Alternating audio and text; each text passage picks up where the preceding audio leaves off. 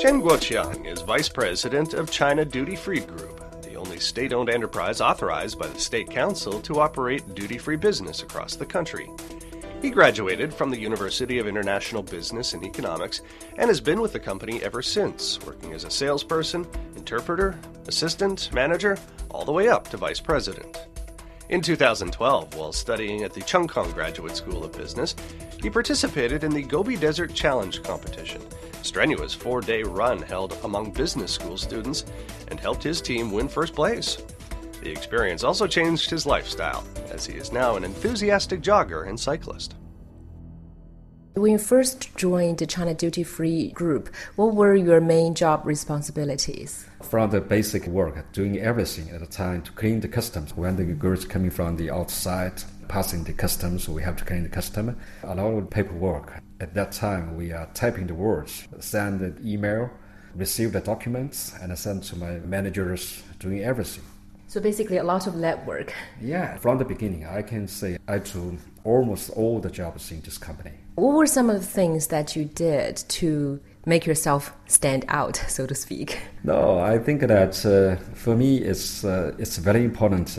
I'm the kind of the person that if I really want to do something, I just concentrate all my efforts on one thing.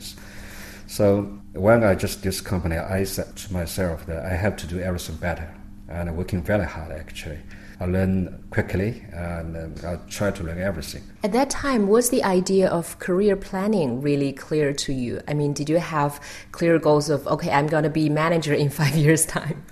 No, at that time, no, actually, no. But at that time, I really think that I want to do a very good businessman. As I said, I just influenced by my hometown from Ningbo, all the people doing the business. I think that even I just doing from the basic work, but I said that in the future, I really want to be a very good businessman. And how did you go from doing a lot of very basic work in the company to gradually being involved in, say, more negotiations yeah. with uh, foreign partners? Yeah, at the time, I just uh, you know have the negotiating meetings, beginning by the interpreter and to be the interpreter first. Then attending these uh, negotiations, talking with the foreign partners.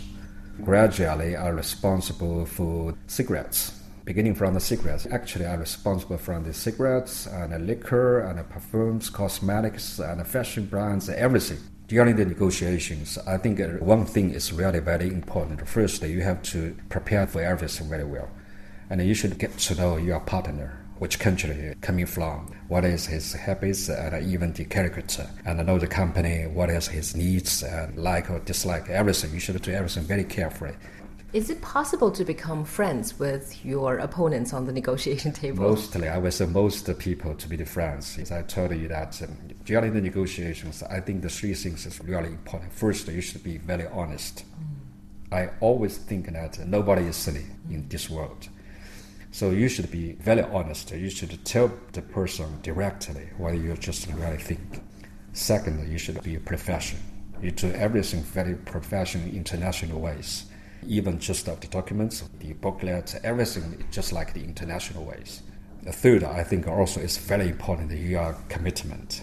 You should do everything you just promise. You cannot cheat a person that uh, you are promised to do and then finally you cannot do. So the people just uh, trust you and respect you. So trust is really important. It's really important. In this world, I always say no person is silly. Every person is so clever. So you can maybe cheat the person for the moment. You cannot always cheat the person for all the life. Let's talk a little bit about your experience with the Gobi Desert Challenge. Yeah. It's probably one of uh, very important parts of your life experience as well. When did you first get to know about this competition and be a part of this competition?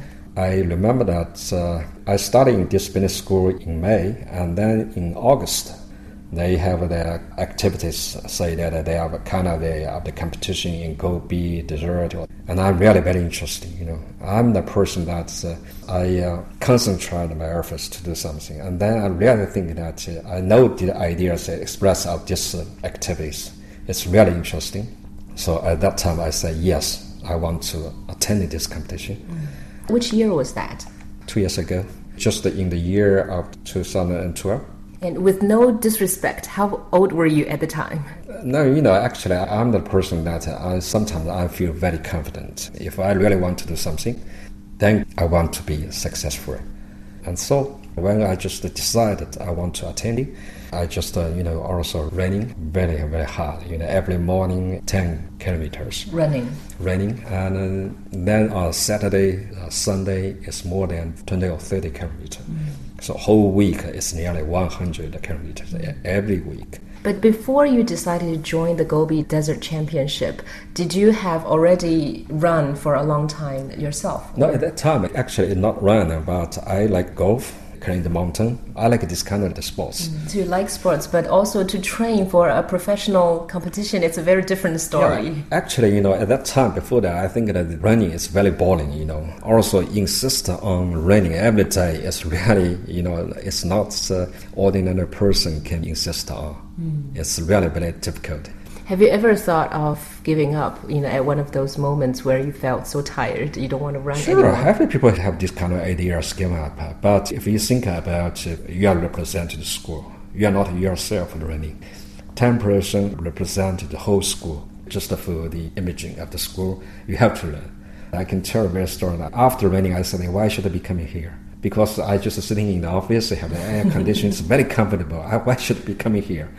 But finally, it's very strange. After raining, your ideas are totally change. And then you will be say, next year I will be coming again. It's kind of like uh, the attraction or charisma of uh, running. yeah, it's true, maybe.